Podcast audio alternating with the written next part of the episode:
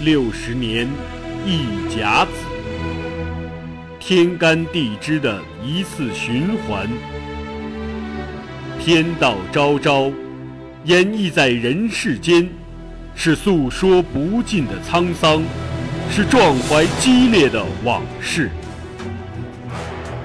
回首历史，每个政权开国的六十年，都是跌宕起伏、动人心魄的六十年。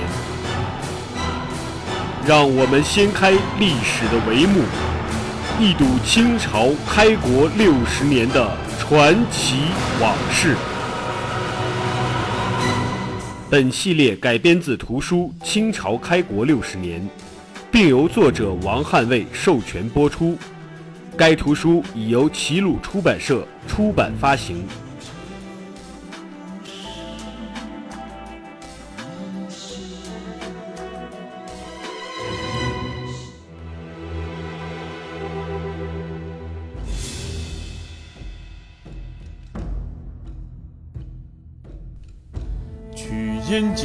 伐大树，须先从两旁着削，则大树。自扑。袁崇焕于崇祯元年再赴辽东，他以超常手段迅速平息了宁远兵变，紧接着向朝廷催要军饷。崇祯对袁都师寄予厚望，五年复辽言犹在耳啊。于是，尽管明朝财政困难。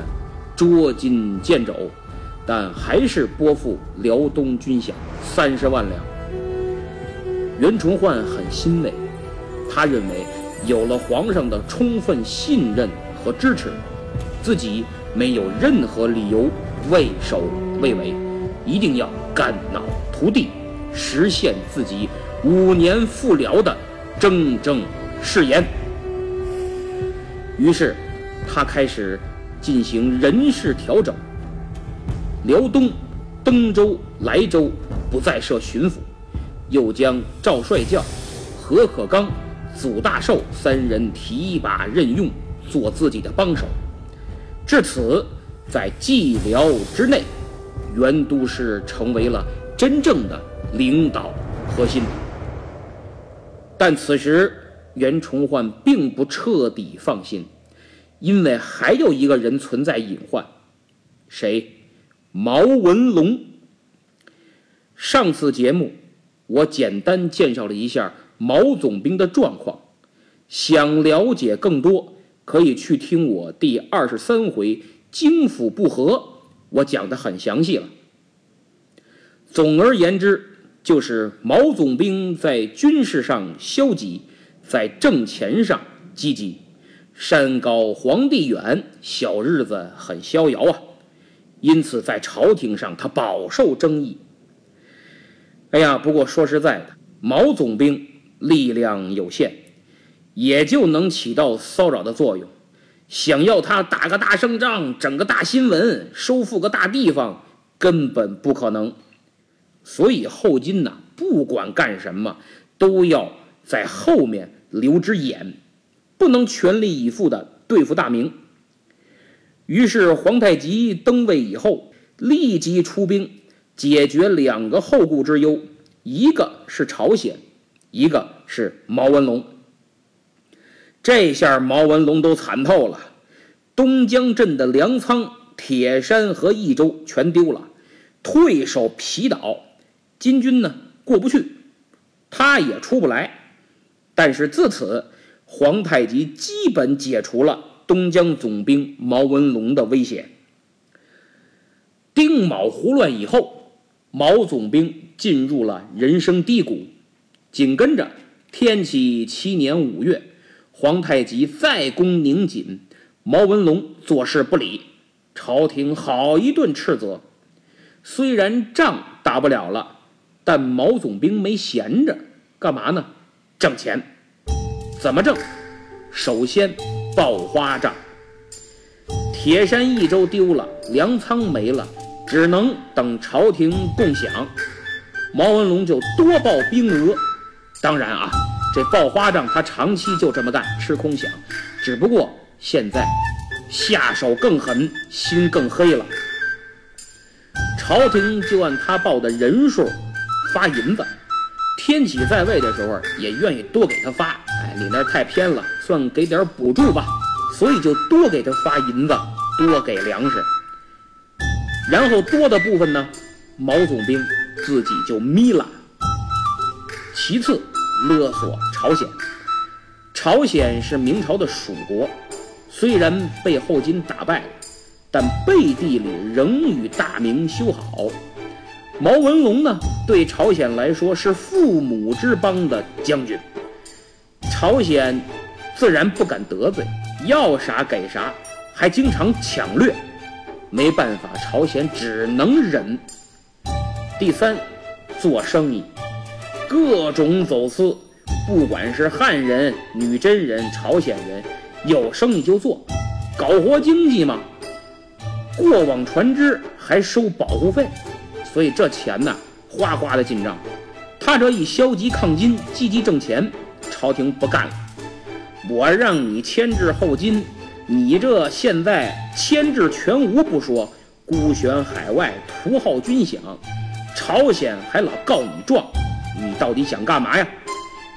崇祯一登基，清算阉党，毛文龙又有阉党背景，一直以来又饱受争议，所以新朝君臣上下对他都没有好印象，很反感。于是崇祯就先后两次派人去皮岛核查兵额。到了崇祯元年十一月，经过核查，兵员从毛文龙报的二十万。减至两万八。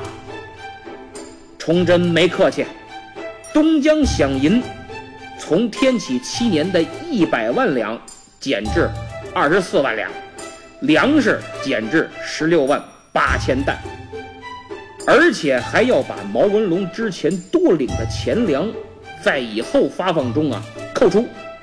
这毛文龙能干吗？你这一扣，实际在位的都不够发。毛文龙还得亲自掏腰包填窟窿，那可不行。于是毛总兵一个劲儿上书辩解，说查错了，数不对，不够啊，饿死我们了。哎呀，这手底下人不好管，都管我要钱要粮，这要哗变呐，我这太困难了。而且奏书中口气很强硬，透着四个字：绝对不服。哎呀，毛文龙长期孤悬海外，性格呢也骄横跋扈，越来越不好管。本来呢这是情理之中可以理解，但实际不仅仅如此，而是毛总兵有了二心了。原来在被打的退入皮岛之后，皇太极在宫宁锦，毛文龙坐视不理。朝廷一顿斥责之后啊，毛文龙就抓耳挠腮，不知如何是好。正这个时候，天启七年九月，来了一个人，使他眼前一亮。此人叫王子登，乃是后金副总兵级别的高级武官。毛文龙大喜过望，这要是报告朝廷，说我招降了一个后金大官儿。还不好好的奖赏我呀！你们还说我没用，看你们啪啪打脸！然而王子登不是来归降的，是来劝降。也不知他跟毛总兵说了什么，做了何种交易，给了何种承诺，使毛文龙对抗大明的心思越来越重。王子登来后半年。到了崇祯元年三月，毛文龙在皮岛开设马市，将朝廷发的粮食、布帛等卖给后金。要知道，当时后金正闹饥荒，咱们之前讲过，要不怎么皇太极又打朝鲜又攻宁锦呢？主要就是抢粮去了。毛文龙此举对后金来说简直是雪中送炭，而满文老档记载。毛文龙给皇太极写的信中说：“我这儿保证供应你粮食，大汗您放一百个心，妥妥的。而同样是崇祯元年三月，毛文龙给朝廷奏书说东江缺粮，军民饿死无数，白骨遍野。还是崇祯元年三月，朝鲜文献记载毛文龙生活奢靡，花天酒地，但军民忍饥挨饿。大家看看，三种说法在同一时间，哪个对？我认为都对。我们的毛总兵一方面向朝廷哭穷要粮，一方面给后金卖粮资敌，一方面自己豪奢无度，而军民忍饥挨饿，死者甚众。他之所以帮皇太极一把，我个人认为，投靠后金也许不一定，但资敌谋私是坐实了。因为如果后金完蛋了，东江也就没有存在的必要了，土皇帝也当到头了。只要后金存在一天，他也就能割据称霸一天，这也成了他跟朝廷叫板对抗的资本。毕竟他知道，崇祯登基从上到下都不待见他，想跟朝廷的关系回到过去，那是不可能了。所以游离于后金和大明之间是他唯一的生路。所以在和皇太极的来往书信中，毛文龙妄自尊大，也不把皇太极放在眼里，一边商量着联金抗明，一边说皇太极胸无计谋，还一口一个达子的叫着他。所以历史学家孟森先生就曾说。说其语气绝不似投降口吻，当是互相玩弄，非有意于归降也。玩弄一词，孟先生概括的非常的精准。那么有证据吗？有。王子登来了以后，毛文龙礼遇有加，说啊，放心吧，我一定奏明圣上，也让你当个总兵，咱俩共事交个朋友。然后。得知王子登是来劝降的，毛文龙说：“好啊，可以谈。”马上就派出使团，王子登做中间人，去和皇太极议和。崇祯元年三月，皇太极派使臣来到皮岛议和，当时谈的不错，金使也很高兴，带着毛总兵的诚意和给皇太极的信返回了沈阳。皇太极打开一看，就有点迷惑，这信说的含糊不清，不明白呀。但是毛文龙在信中说了，说你派的人太低了，哎，级别和官太低了，啥也做不了主，你得派个高点的，跟我差不多，咱俩好好再谈。不过声明一点，我毛文龙是很有诚意的。皇太极一看，你这是扯皮是吧？行。那我就跟你扯，皇太极回信一封，使者也没换，还是原来的，再次前往皮岛。毛文龙派人迎接，五月初三再次进入皮岛。一进岛，毛文龙马上翻脸，使团成员杀了一个，其他四个人直接押送进京。皇太极还等着使团回来呢，左等不来。又等不来，一打听，啊，抓起来送北京了，这还得了？所以当时皇太极就打算向朝鲜借船攻打毛文龙。毛文龙呢，这边赶紧装孙子，向皇太极解释说：“哎呀，说这个当时啊，正赶上朝廷派户部的官员来给我送钱送粮，这个大汗您的使团呢，正跟他们迎头撞上，躲不开了。”没办法，我只能装作不认识，暂时的委屈一下他们。那毕竟咱们这事儿，哎，不能露馅儿啊。不过您放心，朝廷我都打点好了，送到北京就走个过场，绝无性命之忧，用不了几天就回来喽。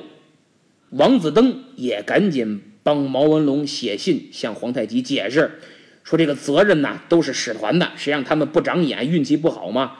啊，呃，这个毛总兵没办法，无奈出此下策。其实这都是扯谎。首先，毛文龙押送后金使团是五月初六，朝廷六月二十三接到了户部给皮岛送钱送粮的官员的奏报，里边并没有提到后金使团被他发现的事儿。而且进京走的和户部官员走的，他不是一路啊。这是第一。第二，早在三月，皇太极前脚派使团进皮岛，后脚毛文龙就报告朝廷说后金派人来啦，找我谈事儿。具体什么事儿我还不知道。四月二十八，毛文龙得知后金使团又要来，就赶紧报朝廷。说他们要跟我谈和，我呢将计就计，让皇太极派个大官来谈，来了我就给他拿下，断他一个有力的臂膀。使者来了，毛文龙翻脸，押送进京的时候，一方面跟皇太极找理由，说自己没办法，只能先这么办；一方面写折子向皇上说：“哎呦，皇上，我告诉您，我抓了个后金的牛人。”其实哪是牛人呀？抓的这使者骂也不算，但朝廷不知道啊。得了，就你了。我说你牛，你就牛。至于他杀的那个金使，折子里说说那个人杀我辽民甚众，军民恨不得吃他的肉，喝他的血，我就把他明正典刑，大快人心。其实他杀的那金使，那哥们儿是个文官，死的可真够冤的。正是在这次，毛文龙给皇太极的书信里写，要和后金一起攻打大明，说你攻山海关，我占山东，你占的归你，我不要；我占的归我，你也别管。从毛文龙诱骗后金和谈这件事儿，就能看出来，毛文龙就是想讨好一下新登基的崇祯。毕竟阉党倒台，自己由于孤悬海外才没被波及到，算是运气。但是呢，饱受争议，劣迹斑斑，弹劾不绝，所以他急于来点成绩，让新皇认可。就一方面拉拢皇太极，一方面向朝廷奏报，说自己让后金很畏惧，千方百计的收买我，我不为所动。我还杀一个，表明决心，同时把后金的书信、礼物一起给崇祯送上。皇太极不是傻子，对毛文龙更加猜忌，非常不信任，以至于后来在给皇太极的书信中，毛文龙就皇太极对自己的猜忌呀，还表示出强烈的抗议和不满。但是任凭自己怎么表示要和后金联手进攻大明，云云，皇太极依然打太极，含含糊糊，模棱两可。那么皇太极没被他忽悠住，明朝这边被他忽悠住了吗？很遗憾，也没有。朝廷很多人认为，当时户部派官员正在皮岛发粮饷。后金使者碰巧登岛，毛文龙怕通敌之事东窗事发，于是先发制人，押解进京，还杀一个。至于他之前说什么假装议和，诱骗后金，能信吗？我是不信，我们又没看见，还不是你怎么说怎么是。要是这回没和朝廷派的官员碰上，指不定你抓不抓呢。你之前说跟后金要假和谈，弄不好是向朝廷放烟雾弹，掩盖你的真通敌。这样一来，毛文龙彻底丧失了朝廷的信任，并且针对他虚报兵员、吃空饷、多领钱粮、报花证等等这些问题，朝廷派人专门核查，结果把给他的饷额定数大幅减少。从天启七年的一百万两饷银变成了二十四万两，军粮降至了十六万八千担。崇祯初年的毛文龙，已经不像天启年间的毛文龙了。此时他私心甚重，孤悬海外，手里有兵有船有装备，虽然无法撼动后金，无法收复失地，但自保之力还是有的。大明、后金、朝鲜，谁也不敢轻易动他。我想，此时的毛文龙肯定觉得，跟大明是回不到过去了，今后很可能是靠不住。而后金只能安抚和利用，不到走投无路、万不得已，绝不能投降。先要保证我皮岛根据地利益最大化。至于你是姓明、姓金、姓朝，都无所谓。朝鲜嘛，可以动一动。如果有机会占领朝鲜，割据一方，实现我后金和大明三分天下，我想这就是毛文龙的潜台词。至此，毛文龙从。天启年间，一个有争议、有战功的抗金名将，变成了崇祯初年一个有二心、无战功的军阀乱帅。仅凭这一点，后来袁都师杀他一点儿都不冤。但平心而论，袁崇焕并没有认为毛文龙非杀不可，而是留有希望。毕竟这么多年孤悬海外，没功劳也有苦劳。如果他听话能用，那就好好合作，一起为大明复辽战略披肝沥胆、呕心沥血。如果不听话，不好好干，还是一心想着经营自己的一亩三分地儿、自己这点利益，那就只能除掉他了。崇祯元年七月。袁崇焕进京面圣，当时满朝都担忧毛文龙难以驾驭，管不住。袁崇焕说了三个字，叫“徐图之”，就是别着急，慢慢解决。平台招对以后，大学士钱隆锡来到袁崇焕的寓所，咨以五年复辽之事。袁督师说道：“举有四子，东江其一也，可。”则用之，不可则由以处之。钱大学士又问：“不可用的话，怎么处之？”袁崇焕说：“入其军，斩其帅。”可见，袁崇焕非常看重东江的作用。要五年复辽，必须让东江发挥其功能。同时，他也希望毛文龙能识时务。跟着他精诚团结，共同努力，否则杀你没商量。袁都师出关以后，平兵变、整兵马、固防线、调人事，一时没顾过来。毛文龙到崇祯元年的年底，辽东防务捋的基本上有眉目了，于是马上腾出手来收拾。东江毛文龙，十二月，袁崇焕向朝廷上了《东江策划》一书，对毛文龙采取了一系列管制措施。第一，粮饷改道。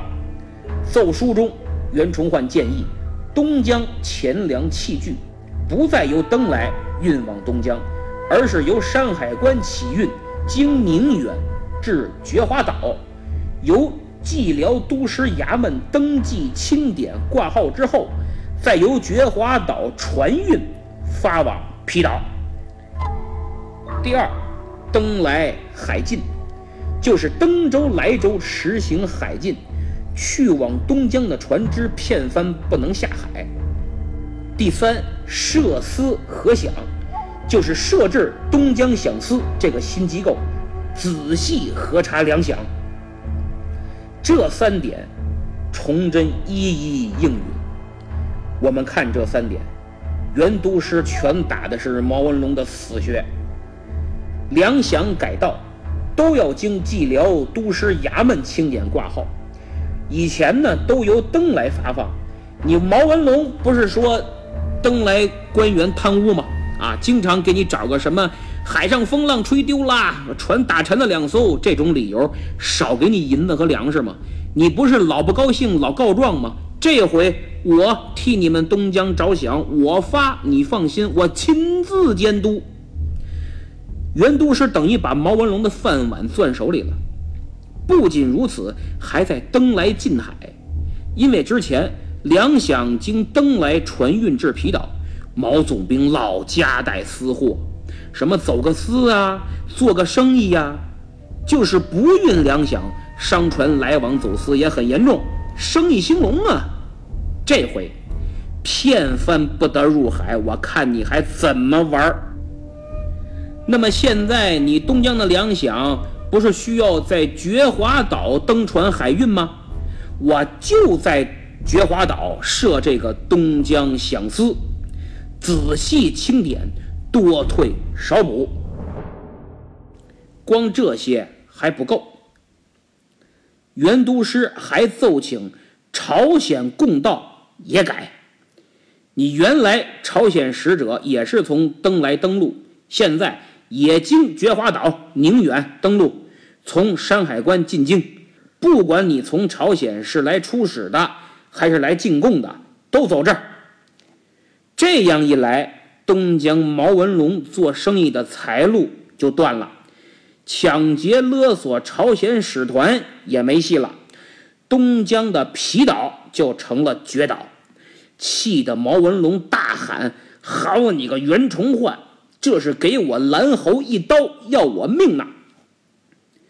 其实各位看看地图，从觉华岛到皮岛，真不如从登来走方便，又快又近。从朝鲜也是走登来更便捷，但袁都师为了辽东海防便于管理。更为了切断东江经济来源，迫使毛文龙听话，绕远也认了。大家辛苦一下吧。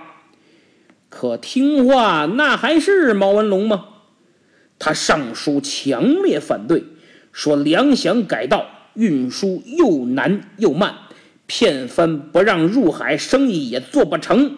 我这军民怨声不绝呀，吃不上饭，都快兵变了。毛总兵一封接一封上书，不停的反对。袁崇焕得知以后是很不开心，你真是太不把我堂堂蓟辽都师放在眼里了。我这么做就是因为你不听话，现在挨整了还不老实，有点太不像话了。我还要来点更狠的吗？但此时袁崇焕并没有打算杀他，而是想再接触接触。再努力一把，挽救一下毛总兵作死的行为。于是，崇祯二年三月，袁崇焕派人给毛文龙送去了火炮等装备器械，并解释了袁都师的政策，明白告诉了他为什么要改道、要海禁。解释完了，来人说袁都师希望与毛将军您见个面。好好商议一下复辽大事。其实袁崇焕是仁至义尽的，那意思咱俩好好聊聊，把话说开了，你认个错，好好干，其他都好商量。毛文龙满口答应，态度也不错，还派人跟着回去见袁崇焕，约定俩人见面的时间、地点。可没想到袁都师这边的人刚回去复命没多少天。也就一个月，崇祯二年四月下旬，毛文龙竟然拥兵登州，索要军饷。据《山中文件录》所载，文龙拥周师掩至登来，旌旗蔽海上，登人以为建兵至，就是建州兵，以为女真人来了呢，皆大惊。到了登州。有的奏报和文献说毛文龙纵兵劫掠，有的说只是吓唬了一下，但毛文龙肯定说了一句令人不寒而栗的话，那就是“木马登州，取南京，如反掌”。那意思也不高兴了。来登州放放马，哪天给我惹急了，老子把南京拿下，易如反掌。好家伙，公然叫嚣对抗朝廷，要造反呀，胆大包天呢！据朝鲜史料说，之前毛文龙也总扬言要征服朝鲜，所以这次口出狂言是符合他狂悖自大这种性格的。这个时候，袁都师干嘛呢？他正在镇江巡视，不是江苏镇江啊，这个镇江在辽宁的丹东。袁都师得到消息，马不停蹄赶回宁远，登来到王庭市，给袁崇焕的报告介绍了毛文龙拥兵登州的详细情况。毛文龙这时候也派人来了。说别看这老家伙胡写乱写啊，一个文官哪知道我们武将的难处，就会抓着点错栽赃陷害。现在我们缺钱缺粮，不去登州要还能怎么办呢？这话说的哪儿是解释认错来了，明明是耀武扬威来了。张口闭口什么文官哪知道我们武将的难处？本都师就是文官，怎么了？我单骑出关，独卧孤城，红衣大炮击毙奴酋，宁锦大战击退金军。我虽是文官，但多少武将在我的领导下立下赫赫战功啊！我怎么就不知道武将的难处了？